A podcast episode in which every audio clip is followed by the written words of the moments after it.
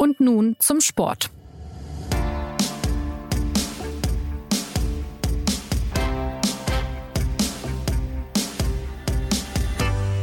Herzlich willkommen zur neuen Folge des SZ Sport Podcasts. Schon wieder die Bayern und schon wieder die Wolfsburgerinnen. Überraschung hat es in den Finals des DFB-Pokals weder bei den Männern noch bei den Frauen gegeben. Die Bundesligameister, so sieht es zumindest aus, können einfach nicht verlieren. Und was vielleicht den ein oder anderen Fußballfan enttäuscht hat, könnte im August wiederum für viel Freude sorgen. Denn bei den Finalturnieren der Champions League dürfte beiden Teams das besondere Selbstvertrauen eines Doublesiegers auf dem Weg zum angestrebten Triple helfen. Die Pokalendspiele, welche Schlüsse daraus zu ziehen sind in dieser ungewöhnlichen Fußballsaison dieses Jahr, darüber reden wir in dieser Folge von Und nun zum Sport. Mein Name ist Anna Dreher und ich begrüße mit Freude dazu Javier Caceres. Hallo. Und Martin Schneider. Hi. Javier, du warst am Samstag im Berlin Olympiastadion und wenn wir nun auch schon diverse Geisterspiele erlebt haben, seit die Bundesliga nach der Coronavirus-bedingten Pause wieder losgelegt hat, nach dem Pokalfinale der Frauen am Mittag war das Männerfinale ja erst das zweite Endspiel im deutschen Fußball ohne Zuschauer. War das jetzt noch mal was anderes als bei einem Ligaspiel? Naja, also, also vor allen Dingen war das in meinen Augen das äh, beste Geisterspiel, was ich äh, in den letzten Wochen gesehen habe. Und das waren ja doch einige. Ich war eigentlich an jedem Wochenende im Einsatz und qualitativ war das nochmal äh, eine Spur über allen anderen Partien, die ich gesehen habe. Aber klar, natürlich, das Ambiente war äh, tatsächlich ähm, äh, sehr, sehr seltsam, wenn man sich vor Augen führt, wie das normalerweise dort aussieht, wie viele Fans schon Tage vorher durch die Stadt pilgern, ähm, war in Berlin jetzt eigentlich nicht zu spüren, dass da ähm, eine besondere Partie äh, stattfinden sollte. Ähm, das, was ich sagen wir mal tatsächlich so ein bisschen authentisch fand, äh, war die Freude der Bayern-Spieler über diesen Titel. Ähm, das hat ihnen doch etwas bedeutet. Äh, nun kann man sich darüber streiten, ob das jetzt wirklich nötig war, vor dieser leeren Tribüne nochmal zu feiern, so plakativ zu zeigen, wir denken an euch. Äh, aber alles, was äh, nach Schlusspfiff passierte, das äh, deutete doch an, dass äh, den Bayern dieser, dieser 20. Pokalsieg ihrer Geschichte extrem wichtig war. 20. Pokalsieg, ähm, vor allem, was ja auch bemerkenswert ist, nach der 30. Meisterschaft, dieses 4 zu 2 gegen Leverkusen.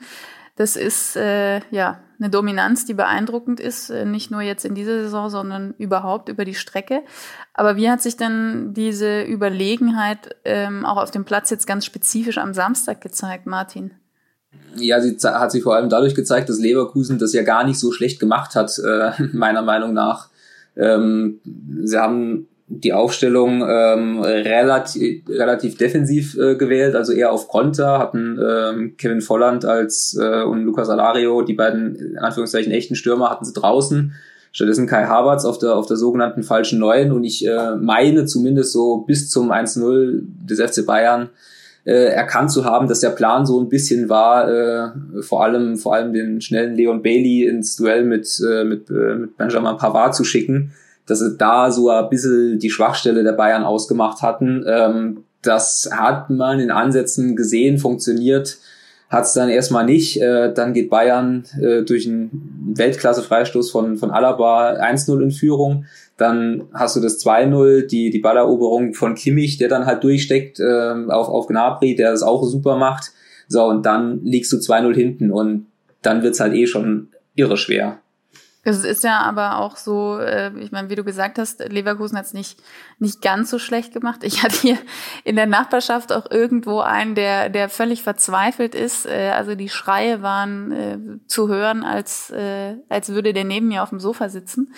Courage war ja auf jeden Fall zu sehen, ähm, aber, aber woran ist die Mannschaft dann letztendlich gescheitert? Also ist der eigene Plan weniger aufgegangen oder war es mehr diese Überlegenheit der Bayern, die zu erdrückend war?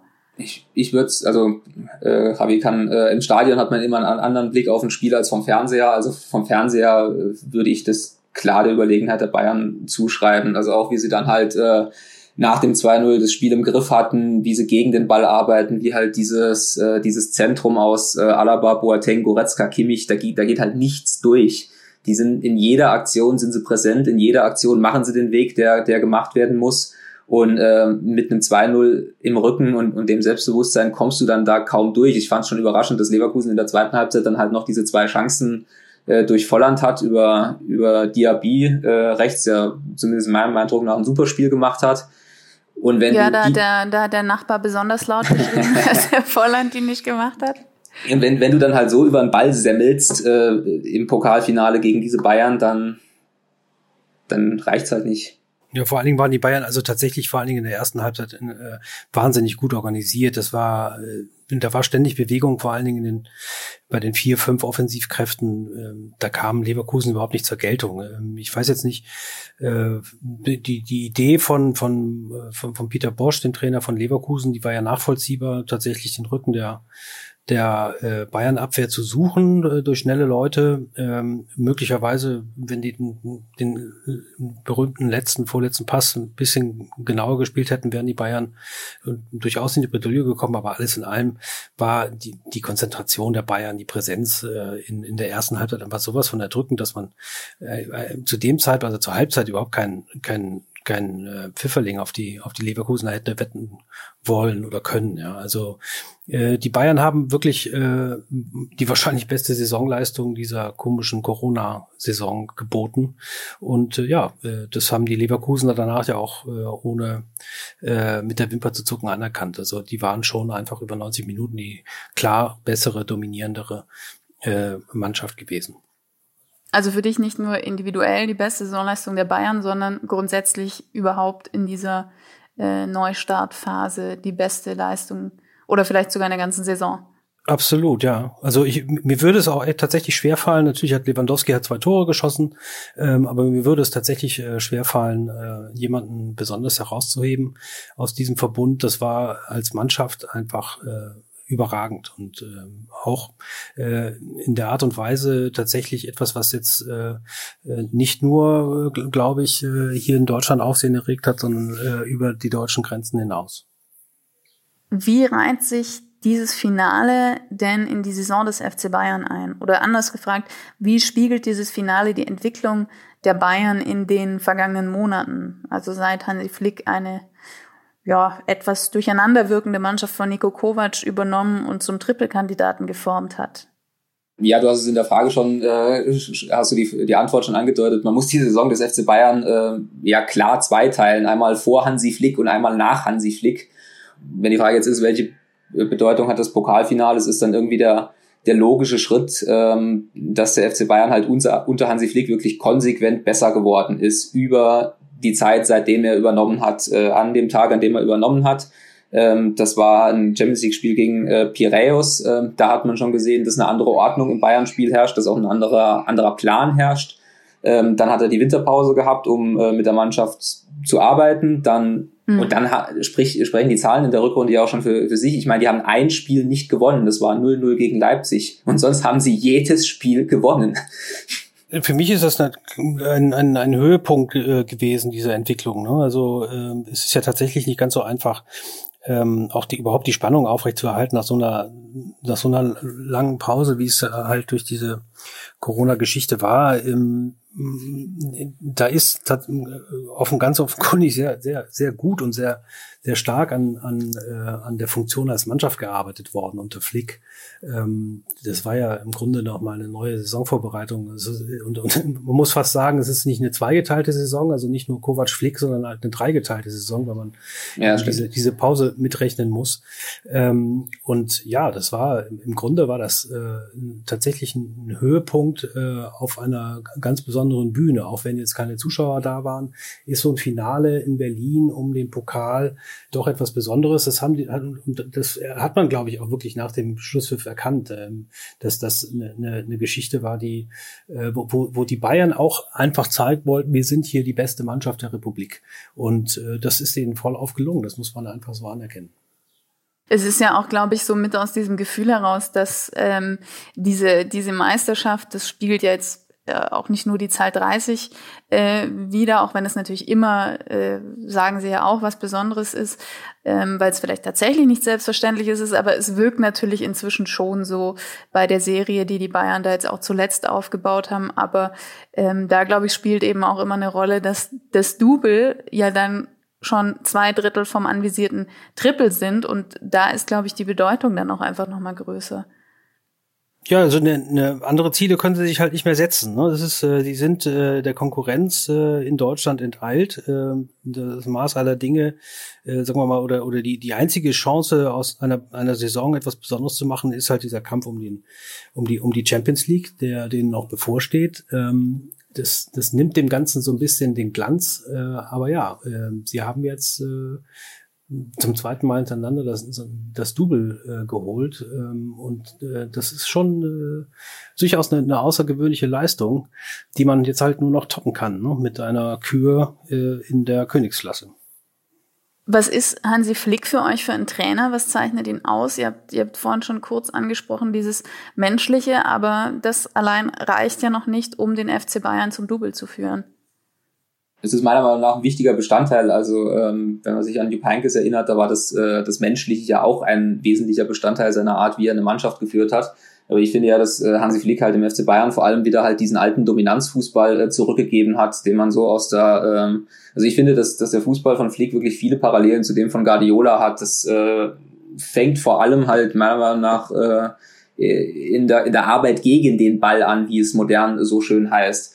Also Nico, Niko Kovac hat ja immer gesagt, verteidigen ist äh, Pflicht und äh, Niko Kovac hat immer gesagt, äh, wir müssen zurückrücken und wir müssen auch mal einen Ball rausschlagen und äh, davon ist Hansi Flick ja völlig abgekommen. Also Hansi Flick hat ja dieses, äh, hat ja von Anfang an das System eingeführt, dass ein verlorener Ball sofort wieder zurückerobert werden musste. Er hat die ganze Mannschaft nach mhm. vorne, nach vorne geschoben und ähm, sobald jetzt ein Spielzug der Bayern schief geht, was selten genug der Fall ist bei diesen ultraballsicheren äh, äh Spielern, hat, der, hat der FC Bayern halt sofort wieder einen Plan, um diesen Ball zurückzuerobern. Und das ist so ein sich selbst verstärkender Effekt, der dann, ähm, also ich weiß, dass ich in einem Spielzug mehr riskieren kann, weil wenn der Spielzug schief geht, dann habe ich ja einen Plan, um den Fehler sofort wieder auszubügeln. Und wenn wir uns jetzt zum Beispiel dran erinnern, bei dem 5-1 gegen Frankfurt, was dann ja zur Entlassung von Nico Kovac äh, geführt hat, da haben sie sich ja einen Konter nach dem nächsten gefangen. Und das passiert ja mehr oder weniger nicht mehr. Und das führt jetzt halt wieder zu dieser, zu dieser erdrückenden Dominanz, wo man sich fragt, ja, was soll man gegen diese, diese Bayern halt ausrichten? Und das ist meiner Meinung nach das, das größte Verdienst von Hansi Flick, dass er das eben wieder in einer, wie ich finde, erschreckenden Zeit äh, implementiert hat. Weil was, was Rave sagt, das äh, stimmt natürlich. Es gibt einmal das größere Bild halt äh, zum FC Bayern, der jetzt zum achten Mal nacheinander Meister geworden ist. Ähm, es gibt aber auch, auch das Bild dieser Saison und äh, da habe ich mir gerade die Tabelle nochmal aufgerufen. Am 13. Spieltag war der FC Bayern zum Beispiel hinter Schalke. Mhm. Und äh, zur, zur Halbzeit, ähm, also zur Hinrunde, waren sie vier Punkte hinter Leipzig. Und äh, wenn wir jetzt sagen, war klar, dass Bayern Meister wird, ja, dann müssen wir aber hoffen, dass niemand den Podcast zur Winterpause nachhört. Da äh, haben, äh, haben Klaus und ich äh, drüber gesprochen und da fanden wir, dass vier Punkte Rückstand auf Leipzig schon relativ viel sind. Die hatten damals auch eine gute Phase und ähm, wir waren uns nicht so sicher, ob Hansi Flick das in dieser Zeit schon hinkriegt.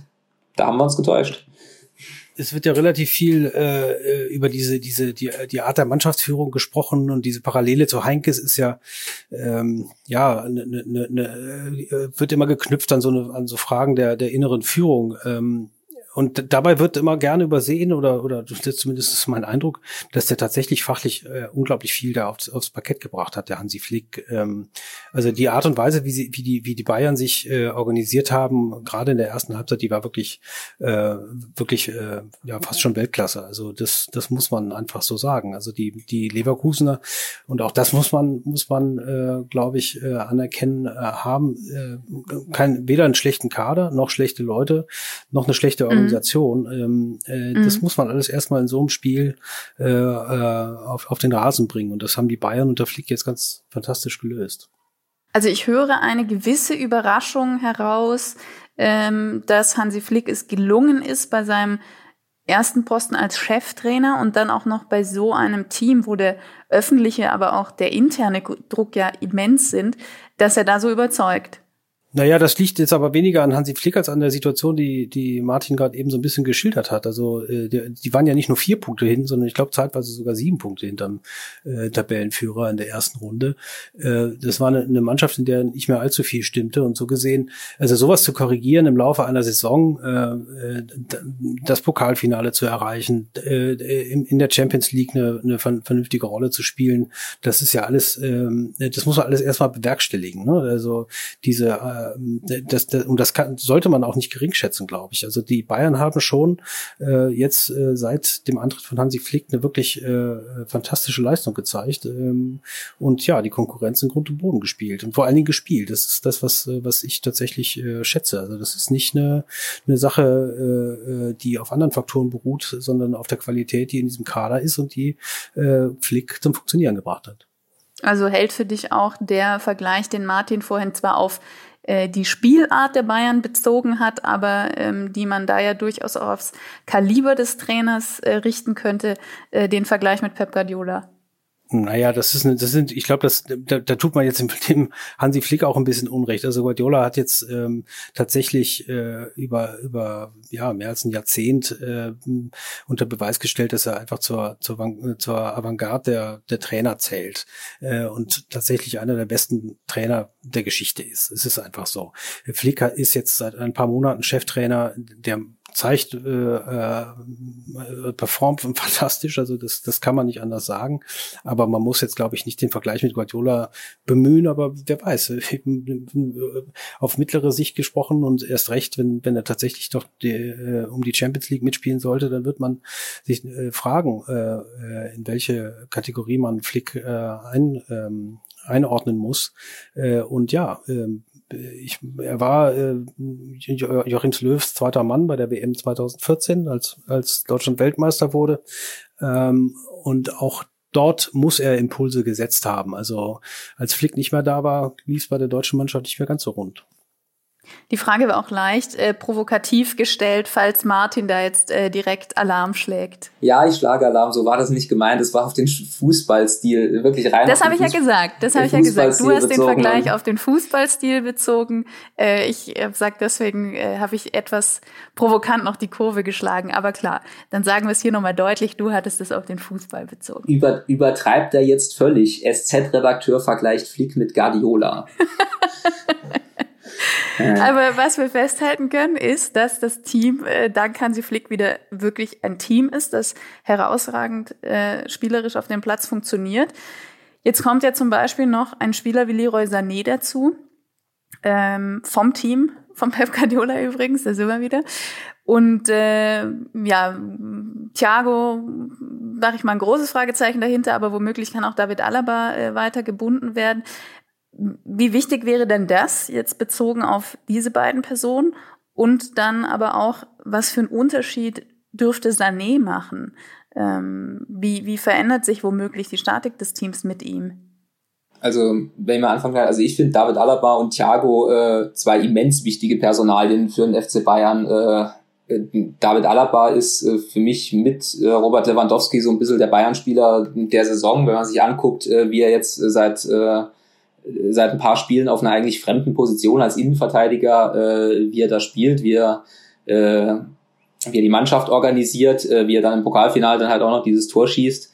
Das ist beeindruckend und äh, Thiago ähm, ist für mich seit seit Jahren der dominierende äh, oder der der beste Mittelfeldspieler des FC Bayern und über weite Strecken, da würde ich mir so weit aus dem Fenster lehnen, auch der beste Spieler der Bundesliga, wo man immer mit debattieren kann, ob es jetzt Thiago oder Lewandowski war. Und wenn sie die beiden verlieren sollten, das, äh, das würde schon äh, einen Pfeiler aus der Statik nehmen, meiner Meinung nach. Ja, vor allen Dingen, also ich glaube, also in der Form, in der sich Alaba befindet, ist es, äh, wäre es tatsächlich fahrlässig, den den ziehen zu lassen, aber es gibt Interessenten. Äh, er hat eine, eine Vertragssituation, die eher dazu einlädt, äh, entweder ihn mit Gold und Myrrhe zu überhäufen oder halt ziehen zu lassen gegen eine Ablösesumme. Jetzt ist heute aus Italien das Gerücht gekommen, dass Inter Mailand äh, schon vor kurz davor steht, ihn zu verpflichten, sich einig sei mit David Alaba.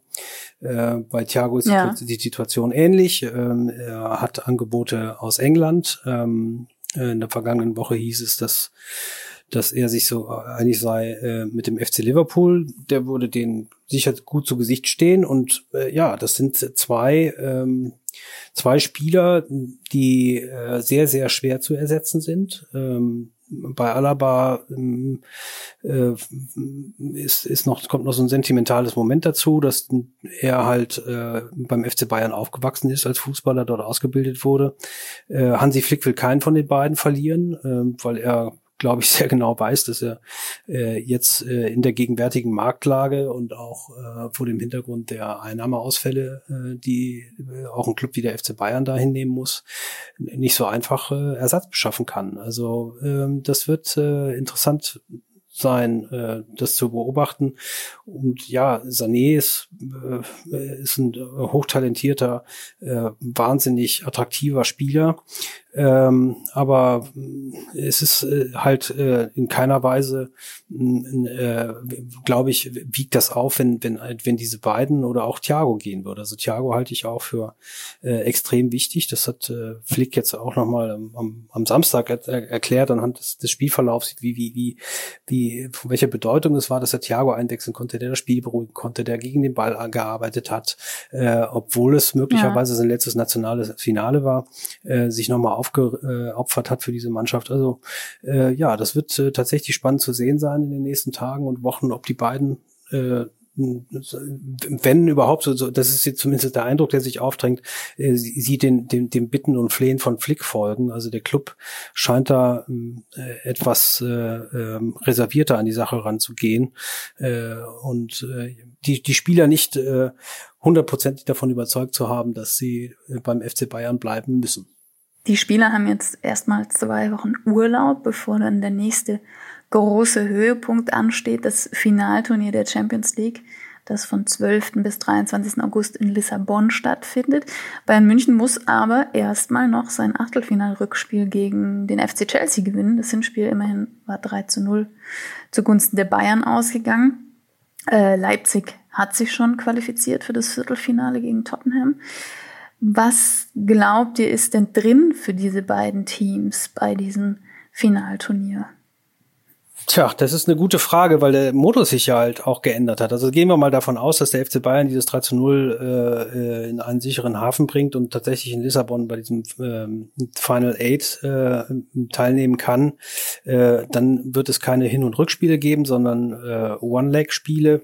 Und das bedeutet natürlich, dass man äh, vor einer völlig neuen, mh, finalähnlichen Situation steht. So rein Prinzip, vom Prinzip her würde ich sagen, hat äh, eine Mannschaft wie Leipzig, die in der Champions League eigentlich überhaupt keine Erfahrung hat, da äh, eine, eine bessere äh, Ausgangsposition als bei Hin- und Rückspielen.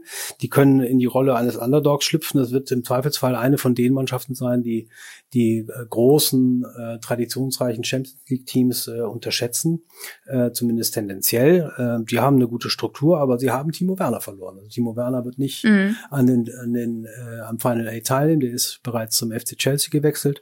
Ähm, und naja, die Bayern sind halt tatsächlich dann auch in so einer Situation die Bayern. Die haben, äh, sie wissen, was es bedeutet, diesen Titel zu holen. Sie wissen, was es bedeutet, äh, sich mit den äh, Mannschaften wie, wie, wie äh, äh, die jetzt noch im Wettbewerb sind, wie Juventus, Barcelona, Real Madrid, Man City zu, zu messen. Äh, auch das ist ein Faktor. Die große äh, Unbekannte ist äh, die, die, die Corona-bedingte Pause. Jetzt gehen die Bayern in Urlaub, äh, in Italien, in Spanien wird äh, und in England wird na, fast bis zu diesem Final Eight äh, Turnier durchgespielt.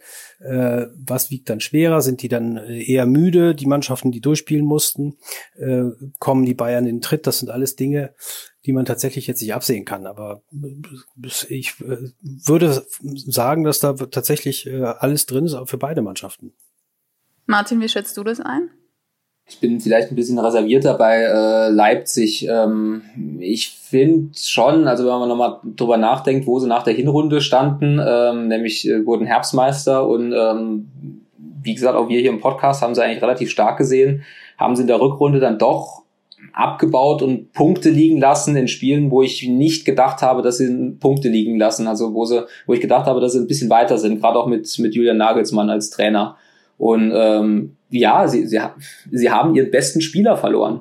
Das muss man halt so nochmal sagen. Und ähm, Naja, aber sie haben ja, aber auf der anderen Seite, also und das ist, glaube ich, der Unterschied so zur, zur Rückrunde, äh, sie haben einfach nichts zu verlieren. Das ist ja, die, glaube ich, die Situation, mit der äh, RB Leipzig letztlich nicht umzugehen wusste. Sie waren vorne, sie waren Herbstmeister zum ersten Mal, ähm, sie waren die Gejagten äh, und kamen oft mit dieser Situation nicht zurecht. Die haben peu à peu ihre Punkte verloren, äh, äh, teilweise auch unter etwas skurrilen Umständen. Das ist, fällt jetzt alles weg. Also wenn äh, Leipzig äh, gegen Real Madrid antritt, dann äh, sind die Rollen klar verteilt. Ähm, äh, und da ist kein, keine, kein Druck auf, auf der Leipziger Mannschaft äh, jetzt äh, äh, oder, oder, oder auf Nagelsmann, Sinadin sie dann wegzuhauen.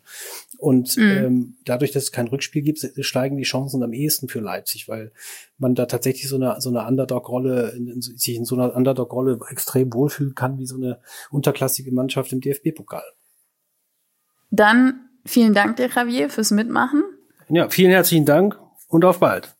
Und apropos Underdog, das war so ein bisschen auch die SGS Essen im Pokalfinale der Frauen. Darauf wollen wir nämlich auch noch zu sprechen kommen in dieser Sendung. Gegen den VfL Wolfsburg ging es am Samstag. Das war, wie ich vorhin schon gesagt habe, das erste Finalspiel ohne Kulisse in der deutschen Fußballgeschichte. Danach kamen ja noch die Männer ebenfalls ohne Zuschauer. Ähm, und damit ich mich jetzt nicht selber interviewe zu diesem Thema, äh, switchen wir jetzt kurz die Rollen, ein Novum bei und nun zum Sport und wechseln innerhalb der Sendung die Moderation. Ja, das ist, äh, ich glaube, es ist bekannt, aber äh, wir sind ja nicht hauptberuflich Podcast-Moderatoren oder Podcast-Experten, sondern auch noch so, so rein nebenher SZ-Redakteure. Und äh, da macht Anna äh, für uns seit äh, seit Jahren äh, betreut den Fußball der Frauen und ähm, auch wenn ich das Spiel auch gesehen habe am Samstag und ziemlich begeistert davon war, also äh, es war äh, es waren von Unterhaltungswert her fast zwei gleichwertige äh, Pokalfinales. Aber ähm, sag gern, wie, wie, wie hast du das Spiel gesehen und wie äh, hat es äh, Essen geschafft, diesen diesen haushohen Favoriten Wolfsburg äh, nach regulärer Spielzeit ein 3 zu 3 abzutrotzen?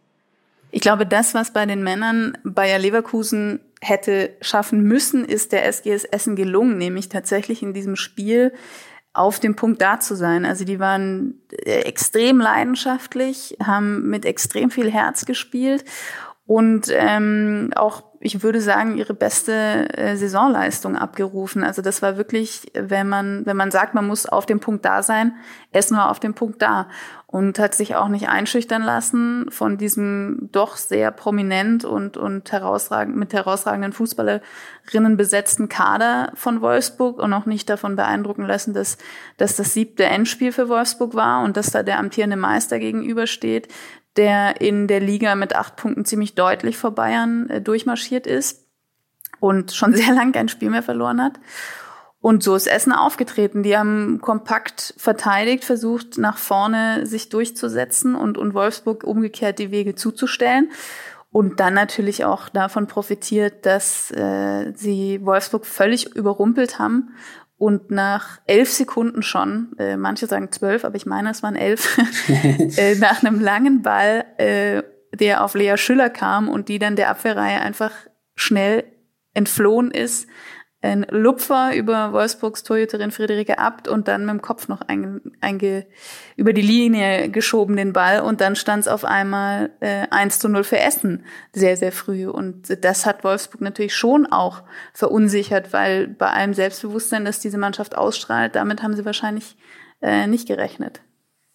Jetzt hat Wolfsburg den Pokal äh, gewonnen durch einen sehr, sehr lässigen Elfmeter von äh, Frau Hader Übrigens, ähm, bei, bei allem Respekt äh, vor Wolfsburg, aber willst du noch ein paar Sätze zu Essen sagen, ähm, wie dieser ähm, fußballerische Traditionsstandort es dann doch geschafft hat, eine äh, Frauenmannschaft zu bauen, die äh, dem, dem haushohen Favoriten Paroli bieten kann? Wolfsburg ist ja eine Mannschaft, die ähm, jetzt auch Natürlich auch aufgrund finanzieller anderer Möglichkeiten, wie, wie bei den meisten ähm, Bundesligisten bei den Frauen, aber auch dadurch, dass natürlich Titel immer, immer Spielerinnen anlocken und so ein funktionierender Kader, ähm, da möchte ja jeder Teil davon sein. Insofern ist Wolfsburg in einer ganz anderen Position. Und ähm, Essen versucht seit Jahren, ähm, sich darüber seinen Platz zu erkämpfen, dass sie den Fokus eben auf eine sehr gute Nachwuchsarbeit legen. Also der, der Trainer Markus Högner hatte mir im, im Telefonat gesagt, dass sie sehr gute Talentscouts und, und Jugendkoordinatoren im Verein haben, dass alle extrem bodenständig arbeiten würden und eben wissen, äh, was ihre Rolle ist, nämlich dass sie nicht irgendwie in nächster Zeit Champions League spielen werden, sondern dass sie sich klar als Ausbildungsverein sehen. Und dann führt eben immer in einem gewissen Rhythmus, ähm, also wenn man den Pokal als, als Maßstab nehmen will, da standen sie 2014 im Pokalfinale das erste Mal, haben damals gegen Frankfurt verloren. Jetzt 2020 das, das zweite Mal, also sechs Jahre liegen dazwischen und in der Spanne sind eben aus, aus Talenten dann gestandenere Spielerinnen geworden, die in Essen auch wirklich viel Spielzeit bekommen. Also eine Lea Schüller, die eben, wie gesagt, dieses 1 zu 0 geschossen hat, die war damals beim ersten Pokalfinale 16 und jetzt ist sie 22. Das ist immer noch bestes Fußballalter. Äh, aber wenn man halt überlegt, mit 16 das erste DFB-Pokalfinale zu spielen, ähm, dann wächst ja. man natürlich extrem.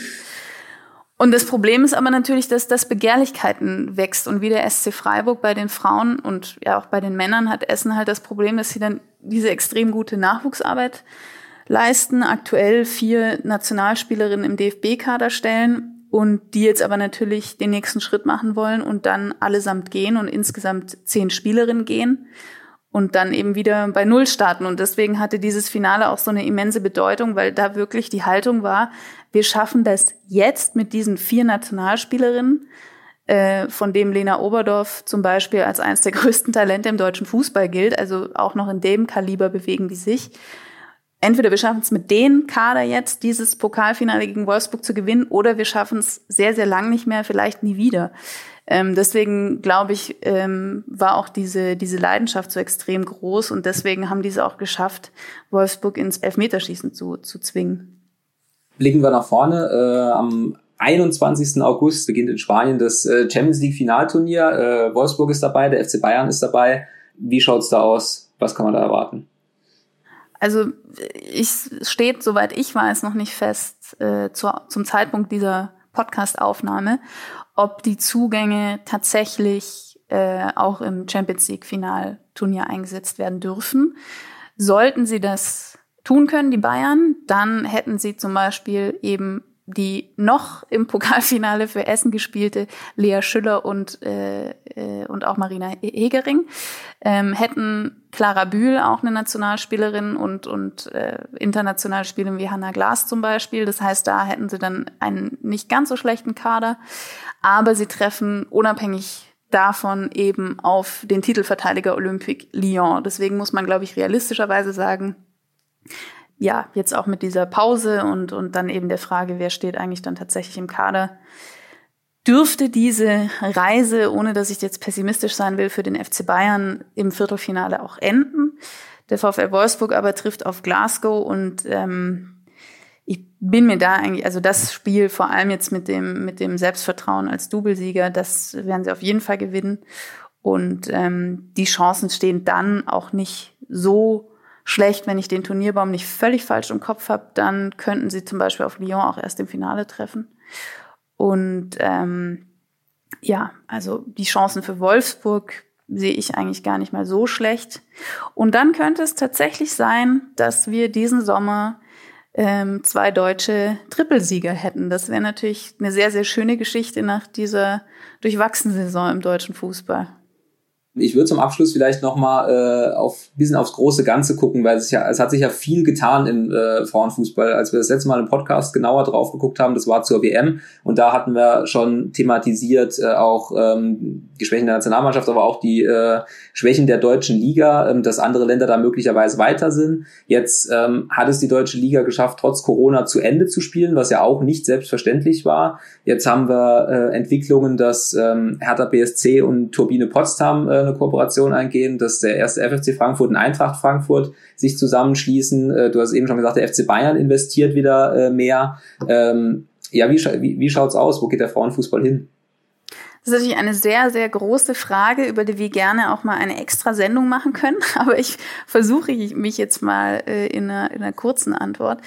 Ähm, also ich glaube, dieses State of the Art, den die Bundesliga einfach lange repräsentiert hat, ähm, der ist jetzt verloren gegangen ähm, in letzter Zeit. Und natürlich ist das aus Ligasicht und aus Sicht des DFB nicht so toll, aus Sicht der Fußballerinnen insgesamt, aber vielleicht gar nicht ja so bemitleidenswert, weil a ich die Bundesliga immer noch für, für eine attraktive Liga halte, die, die, die spannende Spiele bietet, durchaus. Und B, weil natürlich es insgesamt allen Fußballerinnen hilft, wenn man eine Stärkung ähm, des Fußballs oder der Frauenteams im Fußball in, in Europa hat.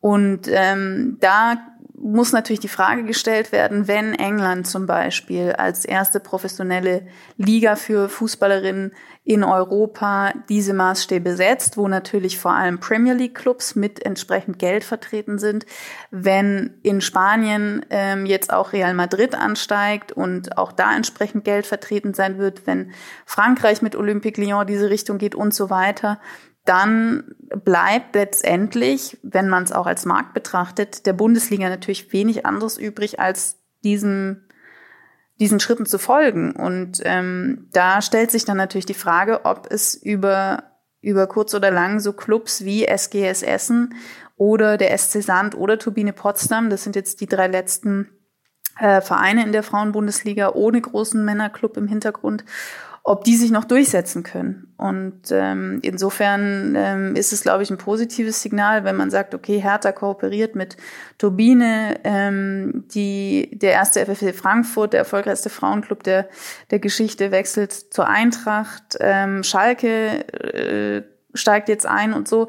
Ich glaube, das ist langfristig wahrscheinlich, ob man das jetzt gut oder schlecht findet, die einzige Möglichkeit, dass man international nicht den Anschluss verliert und letztendlich wirkt sich das natürlich dann auch auf die Nationalmannschaft aus. Ich glaube, ich stimme dir zu, dass äh, das Thema vermutlich auch eine Extrasendung äh, hergeben wird. Ähm, möglicher, möglicherweise dann im August zu den äh, Champions League Finalturnieren. Möglicherweise. Ja, und, wir, haben, äh, wir haben ja kein, keine EM und kein Olympia in diesem Sommer mehr. Das stimmt. Das nächste Fußball-Highlight wird die Champions League sein. Passend dazu war ja diese Sendung auch. Und äh, ich bedanke mich, Martin, dass du dir die Zeit genommen hast. Ich bedanke mich bei dir, Anna, dass du dir die Zeit genommen hast. Das wollte ich schon immer, das wollte ich schon immer mal sagen. und an Sie, liebe Hörerinnen und Hörer, vielen Dank, dass Sie dabei gewesen sind. Die nächste Folge gibt es nächsten Montag. Bis dahin eine schöne Woche. Machen Sie es gut. Machen Sie es gut. Ciao.